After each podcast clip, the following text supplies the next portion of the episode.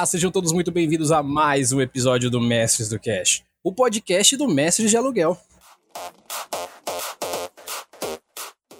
E hoje nós da Mestres trazemos para vocês um episódio da qual nós já falamos no passado também, como no último episódio. Porém, dessa vez a gente está trazendo de uma forma nova. Afinal, agora a nossa equipe tem pontos diferentes, interesses diferentes, com situações diferentes. Então nada mais justo que a gente refaça esse episódio com muito mais conteúdo para você que está chegando, para você que já ouve há muito tempo e para você que quer novas dicas. Dicas de como começar a mestrar. Mas é claro que eu não vou falar sobre isso sozinho, mesmo porque estou aqui cercado por digníssimas e lindíssimas mulheres. Muito boa noite para vocês. Boa noite, Erli. Boa noite, Gabi. Aqui quem tá falando é a Deise e vamos estar juntos nesse episódio. Boa noite, pessoal. Bem-vindos a todos. E hoje a pergunta de novo, porque é o que eu sei fazer por enquanto. Mas eu acho que é bastante gente deve se identificar, pelo menos é quem já sabe. É, vai, sei lá, lembrar de quando começou e quem não sabe também acho que vai ficar feliz ter algumas respostas de alguma coisa. Isso aí, isso aí. Então, antes de que a gente comece com essas dicas aí que provavelmente, muito provavelmente, vão melhorar a sua mesa. Você mesmo tá ouvindo aí, vão fazer com que a sua mesa tenha uma potência maior, tenha uma vivência maior, tenha uma profundidade maior. Antes dessas dicas, enfim, a gente vai fazer o seguinte: vamos trazer o nosso jabazinho rápido aqui, porque é com ele que a gente compra o nosso arroz e feijão e faz com que esse conteúdo continue cada vez melhor para vocês. Primeiro, eu fico muito feliz quando eu abro a caixa de e-mail e tem um e-mail para ler para vocês, porque é um e-mail de vocês para vocês, para vocês saberem como é que tá essa relação entre você ouvinte e nós que estamos aqui. Mas hoje eu não vou ler nenhum porque eu não tô com nenhum e-mail novo aqui. Mas se você tá gostando desse trabalho, quer mandar o seu feedback, quer falar pra gente sobre outros assuntos que você gostaria de ouvir aqui também, mande um e-mail para onde, Daisy? Para mestredocast.gmail.com Isso aí. E veja só, se você já mandou o seu e-mail, mas você curte muito a gente, curte muito a gente, e você gostaria de fazer parte desse grupo nosso, desse, desse círculo de amigos, dessa galera, se conversa, a gente faz um monte de coisa. Se você gostaria de ter acesso a outros podcasts que só um grupo seleto tem, e até mais, é só você fazer o seguinte: procura no Catarse ou no PicPay Assinaturas por Mestres do Cash, que vocês vão encontrar os nossos financiamentos coletivos lá. Deixem lá o apadrinhamento de vocês, dois reais, cinco reais que seja, faz muita diferença para que o nosso trabalho continue e melhore cada vez mais para vocês.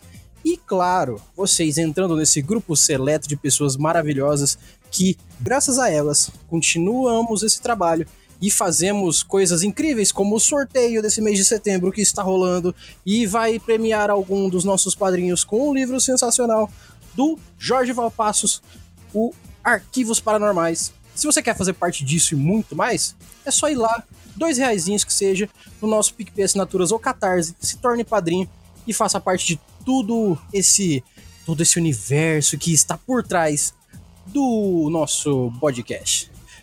E por último e não menos importante, não deixem de passar na nossa loja. A nossa loja, exatamente, nós fazemos parte do grupo Forge Online, onde tem uma porrada de camiseta e é hoje a maior loja de camisetas de RPG do Brasil. É só procurar por Forge Online aqui no nosso post ou aí no Google. Vocês vão encontrar um monte de camiseta muito legal, principalmente as nossas da Mestres. E como eu disse ali atrás, se você for padrinho, tem os sorteios. Se você for padrinho de 50 acima, todo mês tem sorteio de camiseta da Forge Online para você que é padrinho. Então, aproveita que você virou padrinho e já vai lá e escolhe sua camiseta que todo mês vai ter um sorteio onde você vai participar. Então, é isso nada mais justo para você que é nosso brother, nosso amigo, nossa amiga que está ouvindo a gente aqui e está aprendendo mais sobre RPG, fazer parte desse grupo seleto e olhar lá muita coisa legal que tem na Forge Online. E sem mais delongas, vamos ao que interessa. Vamos falar sobre dicas para você começar a mestrar hoje mesmo.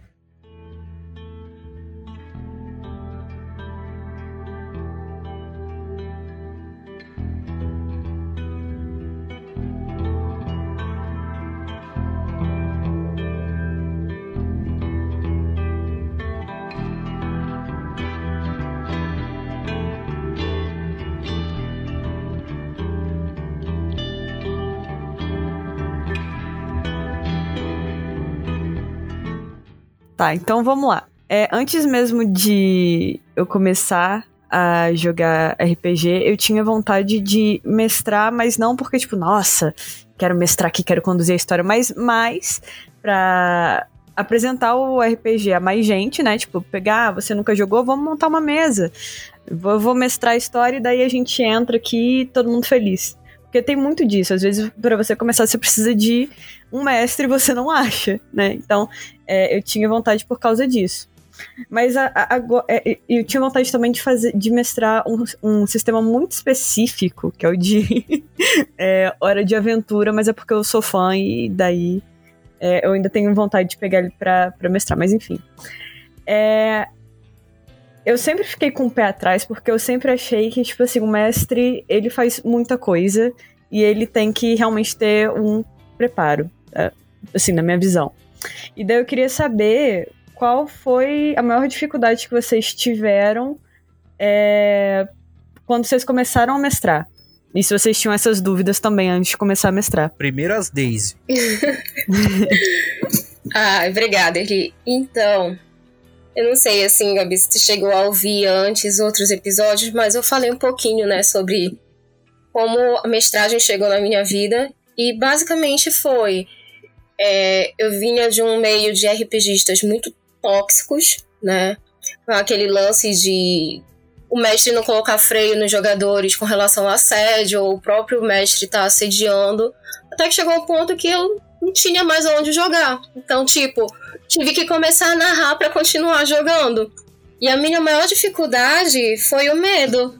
Porque justamente foi tudo que tu falaste, né? O mestre faz muita coisa, tem que ter um preparo maior, pelo menos eu pensava assim. Então eu achava que eu tinha que ter o livro inteiro dentro da minha cabeça, cada, cada vírgula, cada parágrafo, cada página, para poder narrar. E quando eu fui parar para narrar, não foi assim, foi meio que no susto as minhas amigas chegaram e disseram: Ah, tu joga muito tempo, então narra pra gente. Só pra me tirar daquela bad que eu tava na ressaca sem jogar, né? E aí eu comecei, tá, peraí, deixa eu lembrar mais ou menos como foi quando eu comecei a jogar. E fui puxando os primeiros passos a partir daí. Tanto que a minha primeira aventura, eu narrei, foi uma história que eu já tinha jogado. Olha aí. Bom, eu vou dizer para você o seguinte, Gabi. Eu comecei a jogar muito moleque, muito cedo comecei, eu tinha 8 anos de idade, a primeira mesa que eu sentei para mestrar, porque não tinha mais ninguém para mestrar, eu tinha 12 anos. Isso faz muito tempo. Era numa época onde era o papel ou não era nada. Ó, oh, como ele é velho. Não é esse o ponto. não é esse o ponto. O negócio que é o seguinte, é, a maior dificuldade que eu tive para mestrar é que antigamente a visão de RPG que existia era muito dura, muito crua, muito generalista até. Então, o RPG ele não era só o nicho que é hoje. Ele era uma caixa fechada onde não era RPG qualquer coisa que o grupo inteiro olhasse e achasse que não era RPG. Então, eu só poderia mestrar RPG se tivesse no livro tal. Eu só seria bem interpretado pelos jogadores se eu sentasse para mestrar histórias que eles achavam que pareciam com RPG. Diferente do que a gente tem de conceito hoje de RPG, de que qualquer coisa pode ser RPG, de que vários sistemas podem criar outros sistemas, abranger outras coisas e fazer novos sistemas e coisas de RPG. Então, hoje em dia, é fácil, eu, eu considero fácil pelo menos, e acabo tendo uma, uma malemolência boa para sentar e mestrar um RPG aleatório, exatamente porque eu consegui passar pela época da caixa dura, do RPG, seja qual for, seja o D&D, seja aqueles antigos que vinham, e entrei num momento hoje, como muita gente tá, que é de poder pegar um livro, como você falou, do Hora de Aventura, que é um desenho que para quem gosta é muito divertido, e pensar, poxa, isso aqui daria um ótimo RPG. Essa visão já é totalmente diferente da que tinha antigamente. Antigamente, fantasia era muito mais voltado, eh, fantasia né, medieval, era voltado àquela coisa quadrada, guerreiro, não sei o quê. Aí hoje em dia a gente tem, poxa, e se eu quiser jogar um Rick Morty de RPG? Dá. Se eu quiser jogar um Power Ranger de RPG? Dá. Então a temática mental das pessoas que estão sentadas envolvidas com RPG, eu acho que foi a maior dificuldade que eu tive. Porque eu tinha que me enquadrar no que a cabeça das pessoas estavam pensando. E hoje em dia eu já consigo chegar e falar, ó, oh, você sabia que dá para jogar RPG de história do Brasil? Coisas assim. Legal. E, e é mais é fácil quando. É, pelo menos eu acho que deve ser, né? Mais fácil quando é um tema que você tem afinidade, né? Porque daí Sim. é mais fácil você criar uma história sobre isso do que, sei lá, pega um livro engessado e tal, ok, vou tirar uma história desse livro. E tem mais. A gente tem mais possibilidade né, dessa forma. Eu não sei. Tá bom. eu queria saber quanto tempo mais ou menos vocês levam para planejar é, a história de uma mesa. Tipo assim, leva muito tempo. Tipo, uma ideia e pá, já vamos começar a notar aqui pra já fazer assim quando der. Como é que é sistema? Então, assim, Gabi, é, depende. Porque eu não sei se para os outros narradores é assim também. Mas às vezes brilha uma ideia na mente, eu já começo a escrever e às vezes não tem nem previsão de quando é que eu vou sentar para jogar. E outras vezes eu já tenho uma, uma já tenho assim uma ideia, já, os jogadores já têm ficha, já conheço mais ou menos os personagens, aí eu já quero envolver mais ainda na história, pego o prelúdio de cada um, aí vai levando um tempinho maior. Mas depende muito. Se for para narrar em evento, geralmente é uma one shot, uns dois, três dias sai alguma coisa. Às vezes, assim, quando não tem nada previsto e a gente senta, começa a rolar dados, já sai uma história.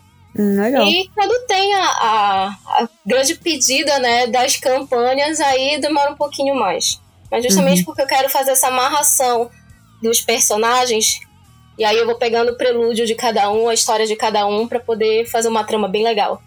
Massa. Eu vejo assim, é, o conceito de tempo como um bom ex-aspirante a físico, ele é relativo. Olha só. Por que, que eu digo isso? Porque, da mesma forma que a Daisy falou, depende do que, que eu vou mestrar, eu também tenho para mim, depende para quem que eu vou mestrar. Eu, no, no, episódio anterior, a gente falou sobre a diferença de jogadores novatos para jogadores mais experientes. Isso gera um conceito inicial já de diferença, onde eu consigo pensar se os jogadores são novatos, a inovação para eles é quase que total. Então, se eu chegar com quase que qualquer RPG, é válido. Já para um jogador mais experiente, a não ser que ele esteja disposto a entrar numa proposta de que qualquer coisa vai ser boa, já vai exigir um número de exigência maior, já vai ter um, um quê de, poxa, tem que ser uma coisa mais profunda, uma coisa mais abalizada, um, um detalhe, um sabor.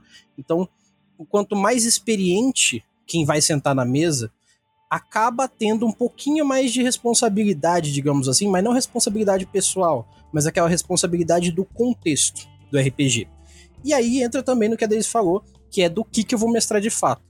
Hoje em dia, para mestrar um one shot, eu sento e mestro, porque são anos fazendo isso, porque são anos explicando para pessoas o que, que é RPG. Então, o melhor jeito de explicar o que, que é RPG de fato é sentar e mestrar pra galera. Ah, pega aí os dadinhos de bozó e vamos jogar, vamos, vou, vou ensinar pra vocês. Basicamente isso. Agora, quando é campanha, eu sou muito chato. Eu sou muito chato. Eu sento. Ah, a gente vai jogar uma campanha. Vamos jogar? Vamos mesmo? Vamos. Então, beleza. Eu vou começar a escrever hoje. Daqui dois meses a gente vai jogar essa campanha. E eu vou ter o mundo inteiro feito, com regra, com coisa. Vocês vão passar lá, os NPC tá pronto. Eles já têm o problema deles.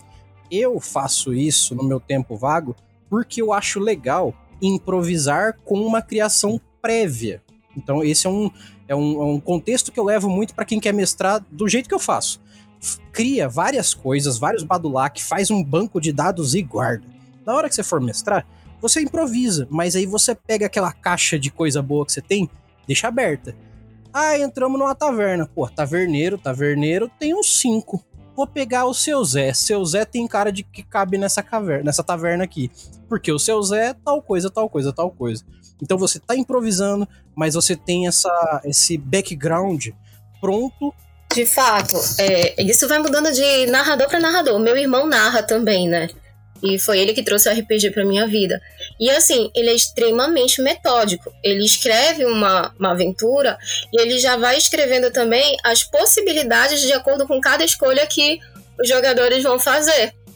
E assim ele já vai criando os NPCs todinhos todo tempo vago que ele tem, ele faz um, um NPC diferente. Eu já não sou assim. Já paro para fazer de acordo com o que eu tenho para fazer. Sim, e as duas coisas estão muito bem feitas, cara. Eu não acho que uma é, é pior ou melhor, que uma é mais trabalhosa ou menos trabalhosa, porque o trabalho que eu não tenho de improvisação, você tem. O trabalho que eu tenho de é, pré-criação, você não tem. Então a gente vai sempre balanceando e no final, o que importa de fato é a entrega. É o resultado que a gente vai entregar na mesa. Então a Daisy e eu podemos mestrar muito bem fazendo sistemas completamente diferentes de mestragem prévia, vamos dizer assim. Eu acho que deve ter muita, é, muito acréscimo também por parte dos jogadores. Tipo, é, às vezes o jogador vem com, com uma história tão legal que você, consegue, que você não estava nem pensando em colocar é, para fazer uma parte tão importante assim da, da campanha, mas aí você acaba adicionando mais coisas a ver com esse jogador, né? Deve ter muito disso também. Eu vou contar um segredo. É, eu vou fingir que ninguém tá ouvindo aqui. Eu vou contar um segredo para vocês. E não conta para ninguém. Mas se os jogadores souberem que, na verdade, o mestre nada mais é do que um narrador e quem tá fazendo de fato a história é eles, os mestres tá tudo fudido. Sim, porque isso é verdade. De fato, ah, eu, vocês chegaram numa taverna, a gente quer sair. Ah, você sabe. Não. Sabe? Faz um caminho, aqui é o caminho de tijolo amarelo. Legal. O que que tem em volta? Não tem nada em volta. Tem um muro alto de seguindo o caminho. Tá, narrador, então eu vou cavar para passar por baixo do muro. Eu quero ver o Ah, então eu vou subir e pular o muro. É. Aí eu vou derrubar o muro. Ninguém quer seguir a porra do caminho. E ainda assim, existe a temática, a, a, a, o método de RPG Railroad, onde você utiliza uma história de ponto A ao ponto B. Ela não necessariamente é ruim porque ela é trilhada. Só que ela não é sobre sandbox, ela não é aquele super desejos abertos, não é tudo que você quer você faz. Então ela é uma temática específica. Só que se o jogador parar para entender que a opinião dele, a atitude dele e as decisões dele são mais influentes até do que a narração do narrador, ele vai se divertir muito mais por perceber que ele tá fazendo a história. E às vezes nesse ponto eu acho que jogadores não conseguem olhar por um prisma maior e acham que ah, o mestre que faz a diversão, o mestre que traz a história. Ah, se não tiver mestre, não tem RPG. Então, o mestre é tipo a tela da TV. Quem faz o filme da Marvel é o jogador, é os personagens lá, entendeu? Isso me lembro de uma história que eu. É, eu gosto de ouvir one shots, né? Podcast. E nisso uhum. tinha uma história que é, mas estava contando tudo mais, e papapá, jogadora jogando. No final era tipo assim: eram três policiais e elas tinham que resolver um certo mistério. Tá, elas chegaram no final, conseguiram resolver. Só que nisso, meio que a história acabava aí. Só que uma das jogadoras, ela, por exemplo, é, acharam é, descobriram que tinham árvores sendo plantadas, é, tinha uma plantação de árvore para esconder é, uma série de corpos de, de que um serial killer estava fazendo, né? E tipo assim, dava para é, é, uhum. pela história dava, isso ficava subentendido. Só que a jogadora não, que, não queria que ficasse subentendido. Tipo assim, dava para terminar ali tranquilamente. Só que ela falou: não, eu quero pegar pá e eu quero desenterrar para ter certeza. Sendo tipo assim, já era é, meio que não precisava, sabe? Mas daí, é, meio que depois desenrolou outra coisa, criou um final super mais legal, porque a jogadora insistiu, sabe? E é muito legal porque ela daí ela pega um negócio do, do, do, personagem dela, que ela virou, não, eu tenho um pai que é importante, vou fazer ligação pro meu pai e vou pedir para ele me ajudar aqui nessa situação. E ficou muito mais legal a história. Então, deve ter. Não, não deve ter bastante disso, né? Mas o, o, jogador, ele consegue fazer um caminho legal também, né? Pra acrescentar mais, né? Na, na verdade, ele faz o caminho. Mas né? Só vai dando as dificuldades para ele fazer o que ele quer. Oh, inclusive, eu vou, eu vou dar um exemplo, não um exemplo de sessão, mas um exemplo de situação que demonstra muito o quanto às vezes o jogador não percebe que o personagem dele é o fio condutor de tudo normalmente, normalmente, não é uma regra, mas em, em suma, toda vez que você chega com seu personagem em algum lugar, o narrador fala para você, ó, vocês chegaram no lugar tal. Se vocês repararem, esse é o momento onde existe uma pergunta comum para qualquer lugar que você chegue, que é o que, que eu tô vendo? O que, que eu tô, sei lá, ouvindo? O que, que eu tô sentindo de cheiro? Não sei. Mas é você se ambientar naquele lugar que você chegou.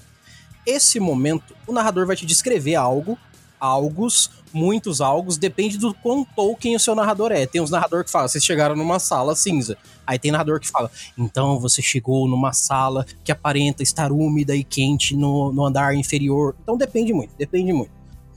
Aí o que, que acontece? Você pode, a partir dessa narração, seguir um caminho, perguntar sobre algo mais específico. Ah, é, é uma sala cinza toda de pedra que tem um quadro. Ah, eu vou até o quadro. Não quer dizer que tenha só a sala cinza e o quadro. Você pode dialogar, porque o RPG é um jogo de conversa, sobre tem mais alguma coisa no quarto? Tem algum detalhe que eu não tô percebendo? Existe alguma coisa que eu possa fazer para ver algo mais do que esse quarto e um quadro? Ah, nesse quadro tem tal coisa. O jogador sempre vai estar tá puxando de verdade a história. O narrador só tá mostrando os fatos ali, só tá mostrando as coisas, inclusive as que dá para mostrar. Então, se o narrador falar assim, tem tudo isso e agora, e você falar, então eu vou sentar e esperar acontecer alguma coisa, a história vai ficar parada. Porque a fim de situação, apesar de que é o narrador que está mostrando, quem está fazendo a história são os jogadores. É simples. Tenta isso na sua mesa pra você ver. Você vai ver seu, seu mestre ficar catatônico e puto ao mesmo tempo. Ele vai ficar, não, fica parado, não. Vai ser meio maluco o negócio. Eu tô jogando numa mesa regular, né?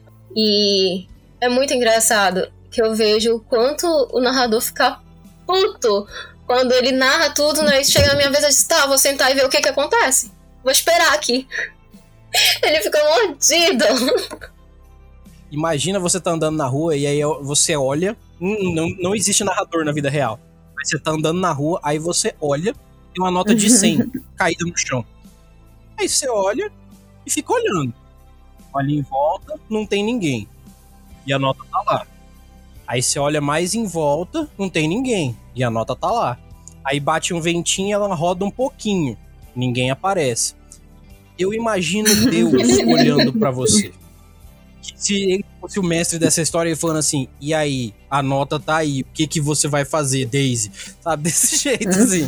E aí, Daisy, você, você vai ficar olhando pra nota quando? Vai passar alguém é, Deus, Deus puto assim com a mesa. Oh meu Deus, oh, ai meu eu, ah, sabe? Desse jeito assim. Né?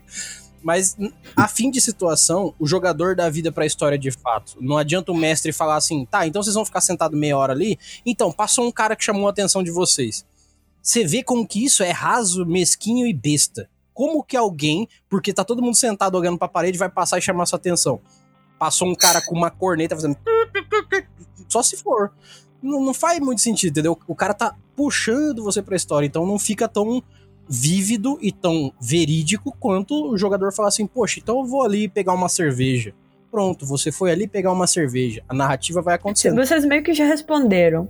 Mas eu queria saber como vocês organizam as mesas, mas não numa questão tão. É, por exemplo, ele falou que gosta de criar os NPCs antes.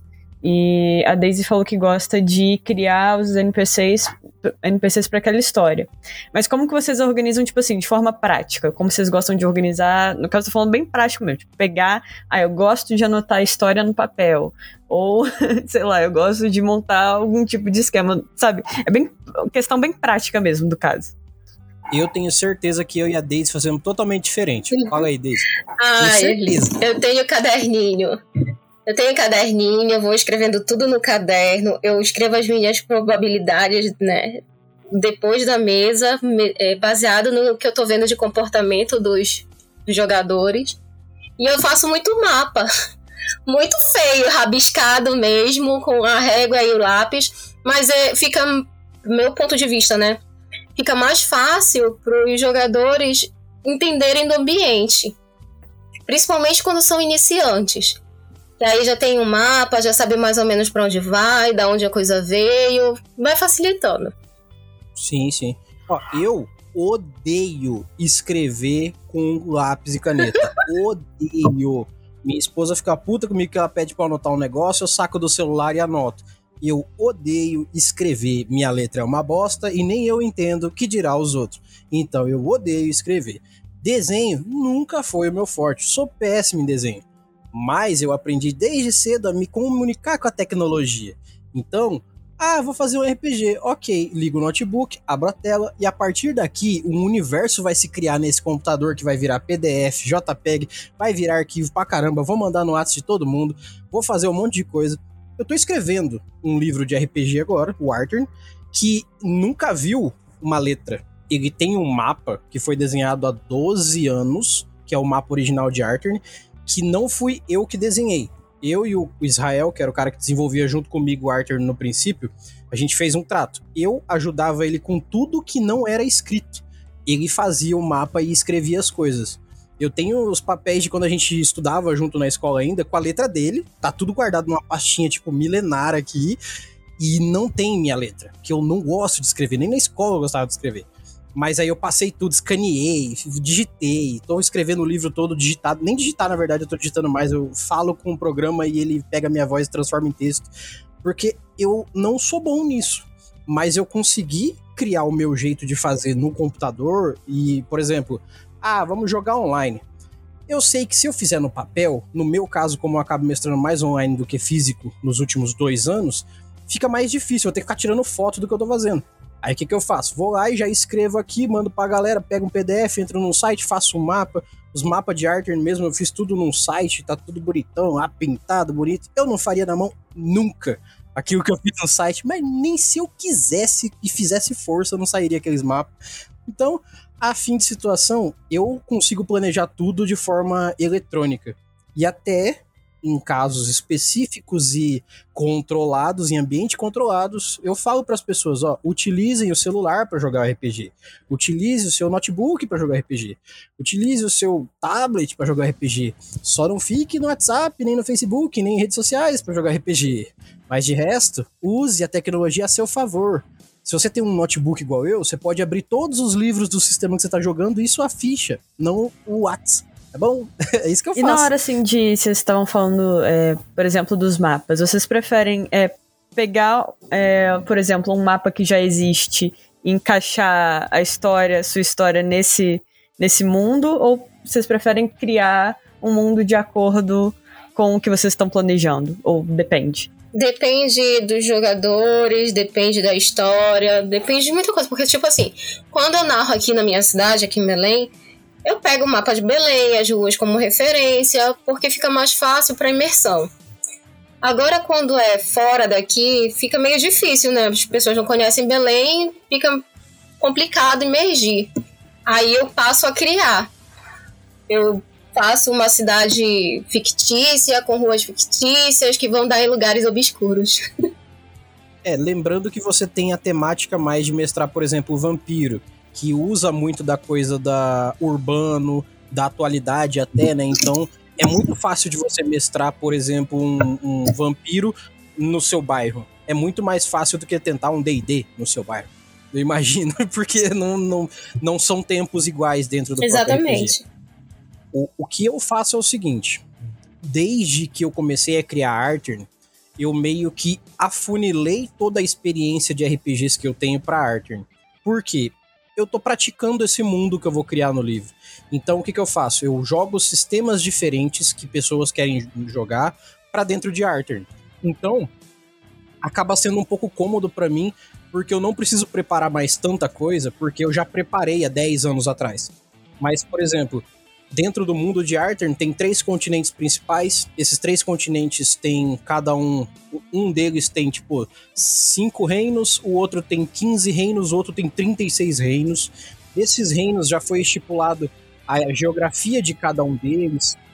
Dentro desse pré-criado que a gente já tem, que eu já tenho no caso, é, eu consigo me estabelecer bem e ao mesmo tempo eu consigo ter essa, essa, essa comodidade de não me preocupar com algumas coisas muito específicas e que às vezes pegam o narrador de surpresa. Tipo, ah, essa região aqui ela é do quê? Ela é de floresta, ela é de deserto, ela é de montanha.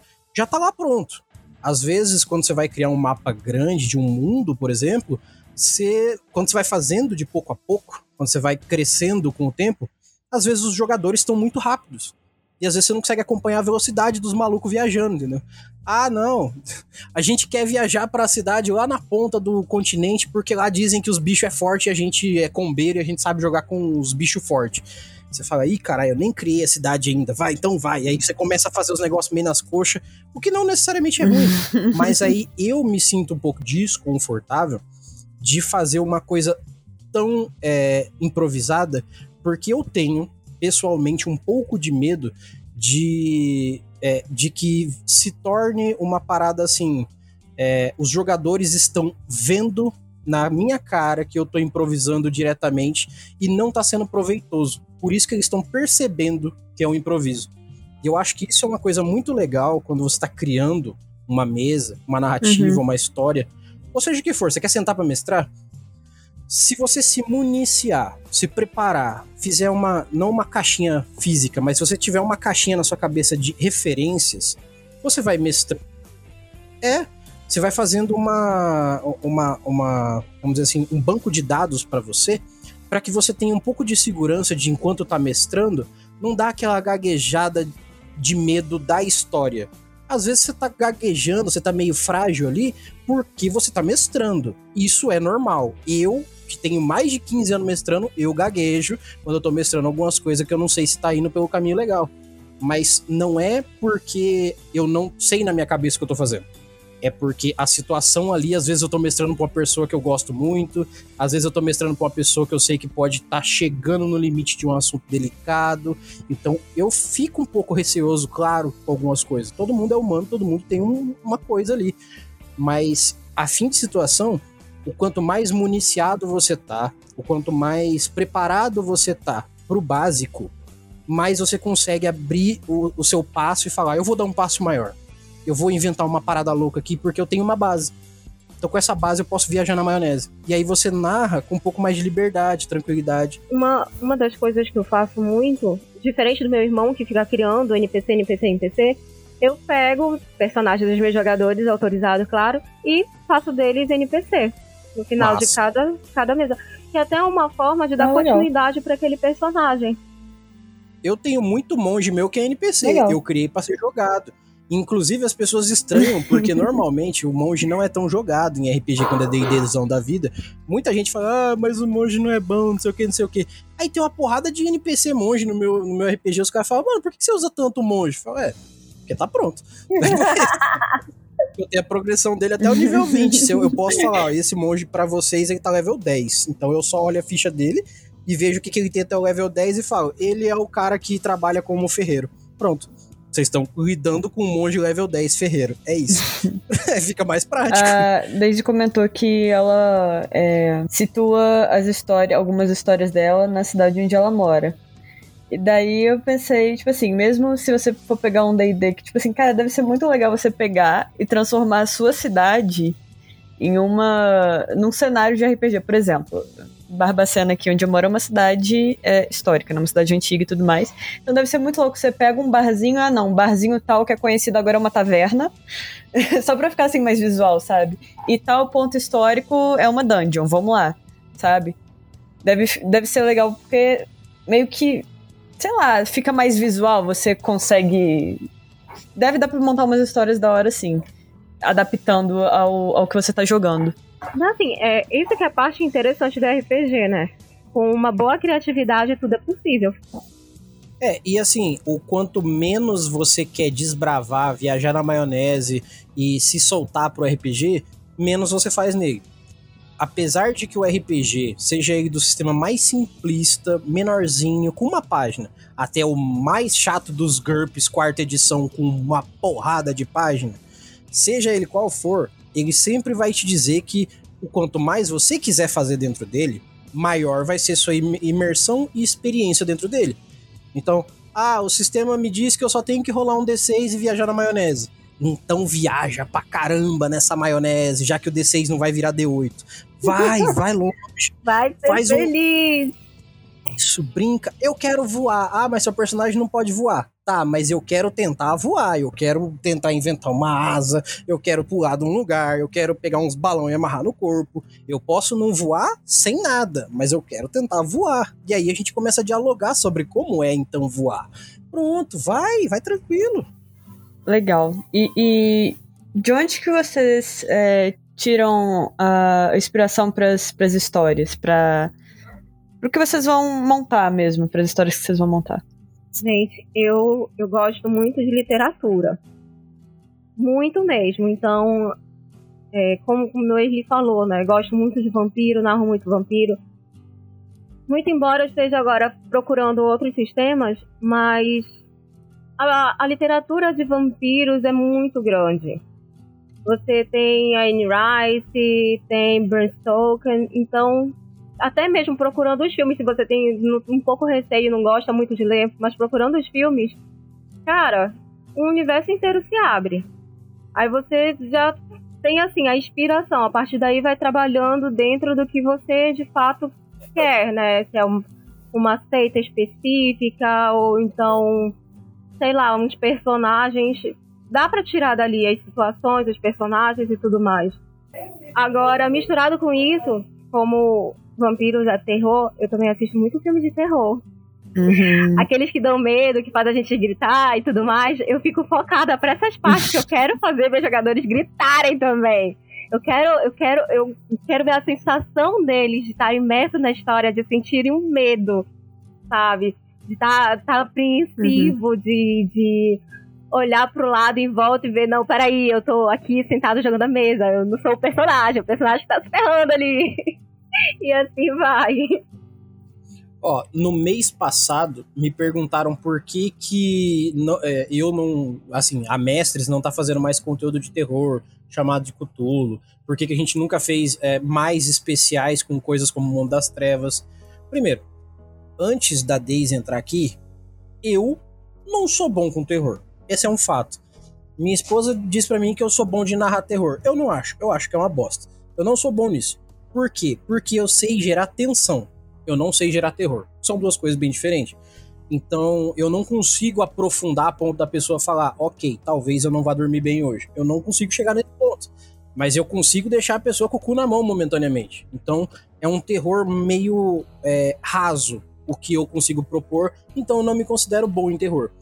Já em coisas como fantasia em geral, eu já me dou muito bem. Por isso que eu vou mais para esses lados eu gosto muito de cyberpunk e coisas futuristas, mas as pessoas têm um problema sério de que elas só gostam de cyberpunk agora porque teve aquele hype do cyberpunk. Antes parece que ninguém gostava de cyberpunk. Então, assim, a fim de situação, eu aprendi a tirar a minha inspiração de lugares inusitados. Eu de um tempo para cá, quando eu digo de um tempo para cá, sei lá, desde que eu tomei consciência de que eu era gente, eu me tornei uma pessoa muito crítica. Eu sou o tipo de pessoa que senta com a minha mulher e fala assim: amor, você viu aquele cara tal? Nossa, ele anda muito esquisito, né? Eu faço isso não é de maldade, tá? Eu não tô fazendo isso para julgar necessariamente pessoas. É porque eu fico reparando em tudo. Eu fico reparando em lugar, eu fico reparando em pessoa. Não me chama na tua casa e fala não repara porque eu vou. Não adianta. Eu sou o cara que repara. Mas eu reparo porque eu fico construindo coisas na minha cabeça. Eu fico construindo imagens na minha cabeça e construindo situações na minha cabeça relativas a coisas que me chamam a atenção. Então, por exemplo, eu tiro muita inspiração de filme, seja o filme da Marvel, seja o filme da, comédia romântica do, romântica do Adam Sandler. Eu, eu tiro, sei lá, de séries, eu tiro do Big Bang Theory e tiro do Luke Cage. Eu vou tirando experiências de coisas que eu falo assim, caraca, essa parada é emblemática e se tivesse no RPG seria muito legal. Às vezes eu penso assim, olha como que eu conversando com a minha mulher e assistindo série na hora da janta, eu penso no NPC. Coisa mais besta do mundo, mas é funcional na minha cabeça, pelo menos. Ela nunca tinha assistido Big Bang Theory. E a gente começou a assistir do zero. Eu falei, pô, já assisti essa porra toda, tem que assistir de novo. Ah, não, vamos assistir. Eu falei, então vamos assistir. Aí, a gente começou a assistir e tem o Raj. Desde o começo, ele é um cara indiano que ele já tá num ambiente diferente do, entre aspas, comum para as pessoas ali, é como se ele fosse o diferentão, mas ele tem o fator de que ele não gosta de trocar ideia com mulher. Pelo menos por um bom tempo, ele não troca ideia com mulher, a não ser que ele esteja bêbado. na minha cabeça, isso é um NPC para qualquer RPG. Porque você tem um cara que não consegue conversar com uma pessoa do sexo oposto, a não ser que esteja bêbado. E esse cara ser uma pessoa influente numa história é muito foda. Eu posso dizer na minha cabeça que aquela, aquele livro do é, Von Strade que saiu pro D&D, ele só é o cara que ele é porque ele tem problema com mulher, e aí ele virou um vampiro e ele só consegue pegar as mulheres porque ele tá sempre bêbado. Eu posso inventar isso na minha cabeça e fa fazer ficar funcional no RPG. Então, dessas coisas, eu vou tirando. Às vezes é para ser cômico, às vezes é para ser sério. É, às vezes eu uso um efeito, por exemplo, de um filme que eu vi esse tempo atrás do Porchat. Eu usei no RPG e os caras achou foda que era tipo uma doença é, mágica, onde se você tocasse num item lá, você começava a não ver as pessoas, não ver as coisas em volta, você só via o lugar. Então, se tivesse 10 pessoas em volta de você, você não via, você não conseguia interagir com elas, porque você não sabia que elas estavam lá. E eu vi isso porque eu assisti um filme que chama Entre Abelhas, do Porchat, que é sobre uma parada de depressão, é uma parada mó nada a ver com o que eu criei, mas eu usei aquela temática específica do não conseguir ter contato com as pessoas à minha volta por algum motivo. E ficou muito bem feito na história e os caras adorou e eu fiquei, caraca, mano, regacei, nem eu sabia que ia ser tão bom. Então dá pra tirar de todo lugar. Esse é o Quando meu ponto. um jogador pega e se tá pensando assim pro rumo da história, o jogador pega e vai pra um lugar super nada a ver que você nem imaginaria que é, seria possível seria uma saída possível para essa história? Que, como é que vocês lidam com esses tipos de imprevisto? Tipo, você que é narrador já tenha consciência de que o jogador vai fazer o que ele Sim. quiser fazer. Né? Então, quanto a isso, criatividade. É, se é uma coisa assim muito muito absurda, põe para fazer teste, porque quem vai determinar se ele vai conseguir ou não vai ser a sorte dele. Né? Se ele conseguir, surpreenda. Seja incrível. Envolva o jogador. Isso é bom, isso é bom. Eu vou te dizer uma coisa. Se a gente destrinchar a palavra imprevisto, em suma, ela quer dizer o que não é previsível. Eu não conheço RPG previsível. E quando eu digo isso, eu tô falando até dos RPGs que são baseados em trios, sabe? É do ponto A ao ponto B. Esses RPGs são tão imprevisíveis, às vezes um pouco menos, mas tão imprevisíveis quanto os RPGs mais abertos que você tá no, jogando um GTA, sabe? Você faz o que você quiser, mata o policial, foda-se, pega um avião e sai voando. Por quê? O fator imprevisibilidade vem do fato de que você está contando uma história, mas você não está regendo ela. Você está contando, o narrador conta. Eu tô aqui para dizer, vocês entram então na cidade, tem um grande portal, alguns guardas em volta. Vocês percebem que aquele lugar aparenta ser um lugar seco porque vocês estão chegando de um deserto e as pessoas ali usam muitos panos, apesar do calor que deve estar. Deve ter um motivo. Talvez se você perguntar para eles por que, que eles usam tantos panos, aí o cara me atravessa e fala assim: Eu vou lá perguntar pro cara por que, que eles usam tanto pano. Eu nem tava esperando que ele ia fazer isso agora. tava esperando que talvez ele for fazer isso lá num, numa taverna, pra uma pessoa mais reclusa, numa situação mais específica. Eu vou perguntar pro guarda por que, que eles usam tanto pano. Pronto, a história acabou de tomar um rumo totalmente diferente. Ah, mas ele só vai lá perguntar e volta. Hum, depende.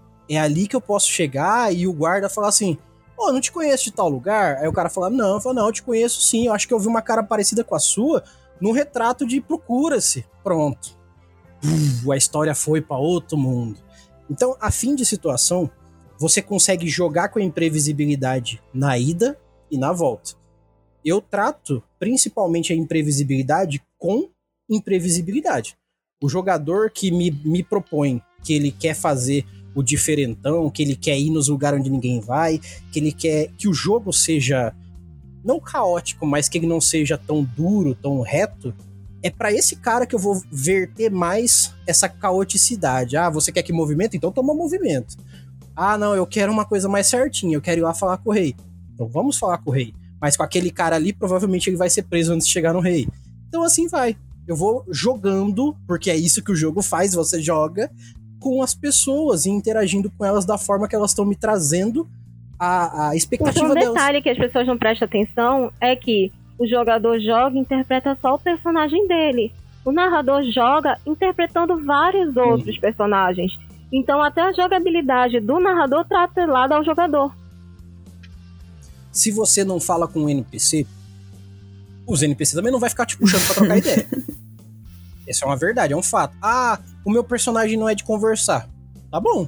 Só não ache ruim se ninguém conversar com você. É um fato. A não ser que você fique sentado numa praça olhando assim, dando comida pra pombo e pensando, porra, quem que vai vir falar Nesse comigo aqui? ponto, Talvez. vampiros têm uma vantagem, Hum. que existe uma coisa chamada natureza e comportamento. Então tu vai dizer Sim. assim, ah, mas eu não sou um cara que fala muito, mas tá aqui, teu comportamento tá galã, galã. Como é que tu não vai falar? Tu tem que falar. Entendeu? É, ele é galanteador de atitudes, ele fica se mexendo de forma sensual. Ao né? menos Então, que isso seja muito bem fundamentado, eu não aceito. faz libras de uma forma sexy. Não sei, só se for isso, não sei. Mas, ó, ai- ainda assim, é possível você trabalhar a interpretação ne- não necessariamente com fala. Ah, eu não sei como falar com o personagem. Eu vejo ele, eu entendo ele, eu sei quem que ele é e eu até saberia o que fazer. Mas eu não sei falar com a boca dele. Tá. Essa é uma dica bem estrita. Você só tem que falar o que você supõe que o seu personagem falaria e não se preocupar com o fato de que talvez não fosse. Só isso. Eu sei que é uma frase meio esquisita essa. Mas primeiro fala, solta o verbo. Se depois você cogitar, é, talvez meu personagem não seria tão maluco. Ou talvez ele não seria tão sensato. Ou talvez ele não seria tal coisa. Na próxima vez que você falar, aí você vai medindo. O primeiro saco de cimento é pesado. O segundo você já fala, bom, se eu pegar desse jeito aqui, eu não vou tomar um- uma queda. No terceiro você já fala, ah, se eu colocar na cabeça é mais leve. No quarto você fala, manda dois, porque eu já sei carregar. Então assim, você vai, você vai galgando isso. Principalmente porque no RPG tem muita gente que tem medo de falar.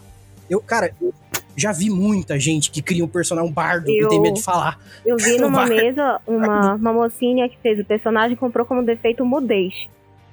Cara, Uhum. eu fiquei besta, assim, eu quero ver esse desafio, porque geralmente cegueira, mudez, surdez, ninguém pega, né? Era a pessoa que mais se comunicava na mesa. Porque Olha ela aí. descrevia com a riqueza de detalhes como ela estava se comunicando dentro do, do jogo. Sabe? Sim, E eu achei isso incrível. Toda vez que eu jogava, eu ficava, ai, se eu fosse narrador, eu já tinha dado 10 pontos de experiência. Ganhou mais 10 agora. Cinco pontos pra Grifinória. Inclusive, eu vejo que existe essa diferença que é o que eu acho que o jogador tem que galgar com o tempo, que é não falar é diferente de não se comunicar. São dois pontos extremamente distantes. Você pode fazer, como a Daisy falou, um personagem mudo e falar muito mais do que o bardo cantante. Porque às vezes o bardo cantante só fala bosta e não faz diferença. Você vai lá com uma atitude, com poucas palavras e faz uma puta diferença pra história. Então, não falar não quer dizer não se comunicar. Interação é extremamente necessária. Se você montou um grupo A, eu vou dar de exemplo do Cyberpunk, que é o que eu mais gosto de sentar pra jogar mesmo.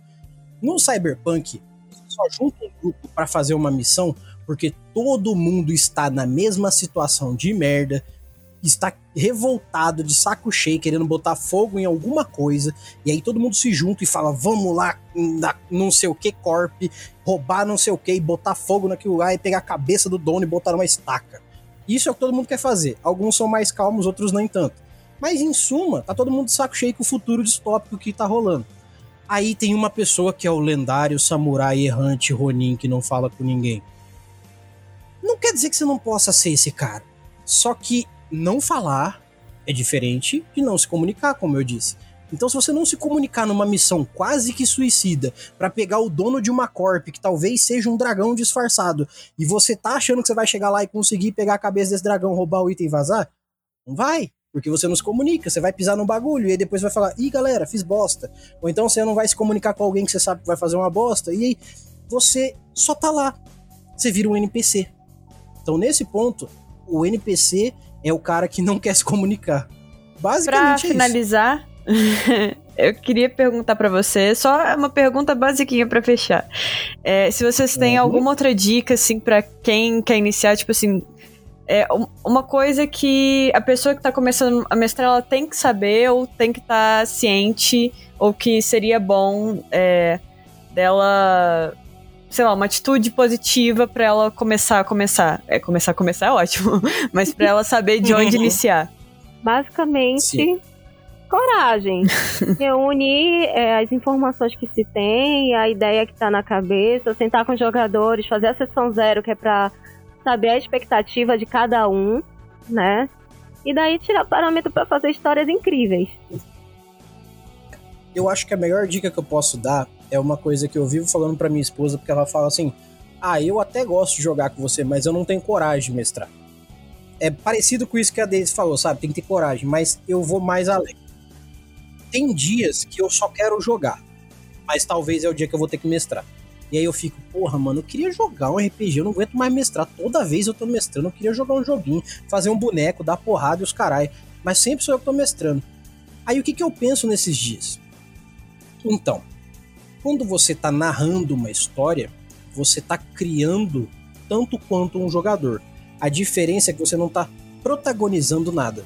Então, seja o jogador do lado de cada mesa, de trás do livro, de trás do escudo, de trás da regra, de trás da narrativa.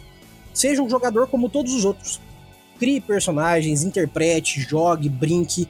Só lembra, deixa os protagonistas protagonizarem já que a proposta do narrador é criar um mundo brilhante, mas tão brilhante que ainda assim não é tão brilhante quanto a luz dos protagonistas, faça com que essa regra aconteça. Seja o melhor narrador que você puder, brinque o máximo que você puder, se divirta o máximo que você puder com a galera. Se você falar assim, ah, mas eu não consigo criar para fazer isso que você tá falando, Erli, não cria nada. Pega os dados, senta, pega o livro, finge que você sabe tudo que você tá fazendo e fala um monte de bosta, mas se diverte e lembra que a galera tá ali pro mesmo que você.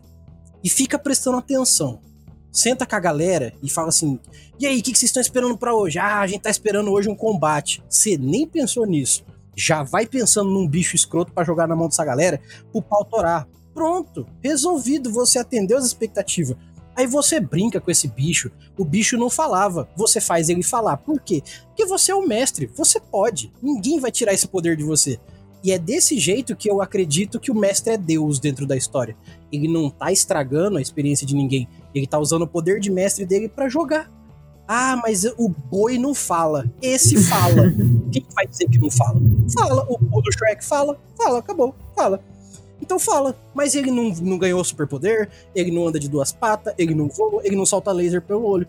Ele só fala. Então brinca lá com o rolê. E assim você tá jogando no papel de narrador. Então, mestrar é muito mais simples do que parece. Eu e a Daisy não fazemos nada que ninguém faça. Tipo, a gente não é nada de diferente do que qualquer outra pessoa que queira narrar e ainda não narrou.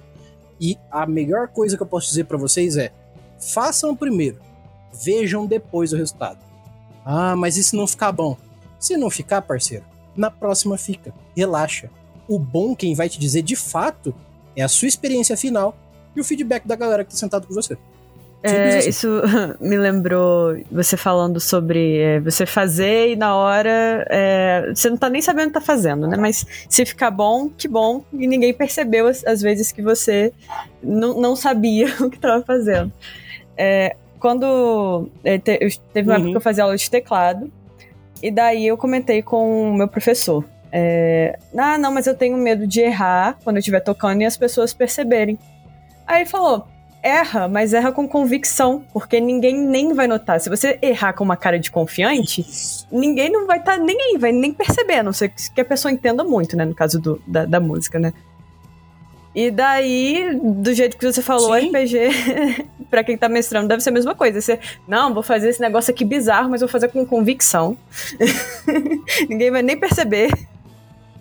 Exato. Mesmo porque, mesmo que todos os jogadores sejam mil vezes mais experientes que você no assunto, eles não estão lá para testar você como mestre. Eles estão lá para jogar teu jogo. Se você propor que a gravidade do mundo que eles estão é ao contrário, que eles têm que ficar se segurando no chão para não voar e ir pro caralho, eles vão ter que entrar nessa dança. Porque você tá propondo isso. Ah, a gente não gostou dessa proposta. Tá bom, então faz outra. Mas assim, se todo mundo concordar com a proposta, o jogo vai rolar. Então é muito mais simples às vezes ser narrador, porque você não precisa de tanto quanto os jogadores têm. Eu, por exemplo, não preciso de uma ficha para dizer como o NPC é. Já a pessoa que está interpretando um personagem fixo, único, tem uma ficha que pauta ele. Então, ah, eu tenho meu monge tal aqui. Bom, meu monge é de tal jeito. Então, se eu fizer outra coisa, vai ficar muito fora do que ele é. Então, eu não vou estar tá interpretando ele. Então, eu tenho que interpretar ele. O narrador, não. Ele interpreta o que ele quiser. Ele interpreta a folha, ele interpreta a carroça, ele interpreta a nave espacial, ele interpreta as estrelas ele faz o que ele quiser e não tem uma pauta prévia para essas coisas. Então ele tá com muito mais liberdade que todo mundo. É muito mais simples. Você tava falando da diversão, ele eu tenho um personagem chave que eu sempre coloco na mesa, né? E aí eu sempre coloco ela como a manda-chuva para dar missão pra galera. E eu, quem joga comigo uhum. sabe que sempre tem uma hora ou outra uma casa abandonada e umas paredes sangrando e aí, quando eles estão lá, já agoniados, que eles começam, porra, essa vaca mandou a gente pra cá pra se fuder, porque ela não vem aqui resolver essa porra? Começa a minha diversão aí. Exatamente. Tá vendo? A Dave sabe fazer terror. Eu nunca fiz uma parede. Casas abandonadas e paredes que sangram são a minha marca registrada. Caraca, parede que sangra, olha aí. Vou anotar isso aqui, bicho, gostei. Bom, então, essas são as perguntas Sim, de hoje, Gabi. muito obrigada por responderem as minhas perguntas e tirarem as minhas dúvidas. E os meus medos também, né? Acho que assim que eu, eu puder, eu vou pegar o, o livro que eu tô querendo de Hora de Aventura. Vou dar uma estudada e ver se eu, se eu começo uma mesa com os meus amigos. Pois é, Gabi, porque não precisa de tanta coisa. Uma ideia na cabeça e os dados resolvem muito uhum. a vida do narrador. Eu já narrei Chapeuzinho Vermelho. Macabro, mas narrei. E foi muito legal. Claro, né? Então, se você quer ouvir a Gabi mestrando aqui na Mestres Hora de Aventura pra gente, continue ouvindo os nossos episódios, que logo em breve você vai ouvir, porque depois desse episódio aqui, coragem para ela não vai faltar. Então, Ó, é uma dica aí, tô deixando no ar que talvez no futuro eu já tenho a ficha aqui porque eu acabei de baixar o PDF desse Hora de Aventura RPG, já tô me inteirando enquanto a gente tá gravando isso aqui. Então, se você quer ver esse papo aqui no futuro, né? Quem sabe até eu gostei da RPG, inclusive. Acabei de olhar aqui e gostei da RPG. A gente falar exatamente sobre esse RPG, ouça nossos próximos episódios aí que eu acho que vocês vão gostar bastante. Então eu vou fazer o seguinte, vou fazer diferente dessa vez, porque eu nunca peço pra vocês se despedirem direito, então despeçam-se da galera para que a gente termine esse episódio. Então, galera, passa lá nas nossas redes sociais, comenta, curte, compartilha e manda e-mails. Estamos esperando e-mails de vocês. Beijos! Novamente, muito obrigada por você que ouviu até aqui. E é isso, um beijo para todos vocês e mande e-mail. eu tô curiosa também pra ouvir o e-mail em gravação que eu ainda não ouvi. manda um e-mail para Gabi. Esse é o recado de hoje. Manda um e-mail para Gabi dando a sua dica de como mestrar um RPG, de como começar a mestrar RPG. Vamos ver se suas dicas é tão boa quanto as nossas. Quero ver, hein? E espero que esse episódio, como todos os nossos outros, tenham trazido um pouco mais de conhecimento para você e que melhorem cada vez mais as mesas de RPGs que vocês vão ter no futuro de vocês. No mais, eu agradeço a todos meu nome é Erli e eu vou estar aqui esperando por vocês. Nós nos vemos em nossos próximos episódios e tchau. até mais. Tchau.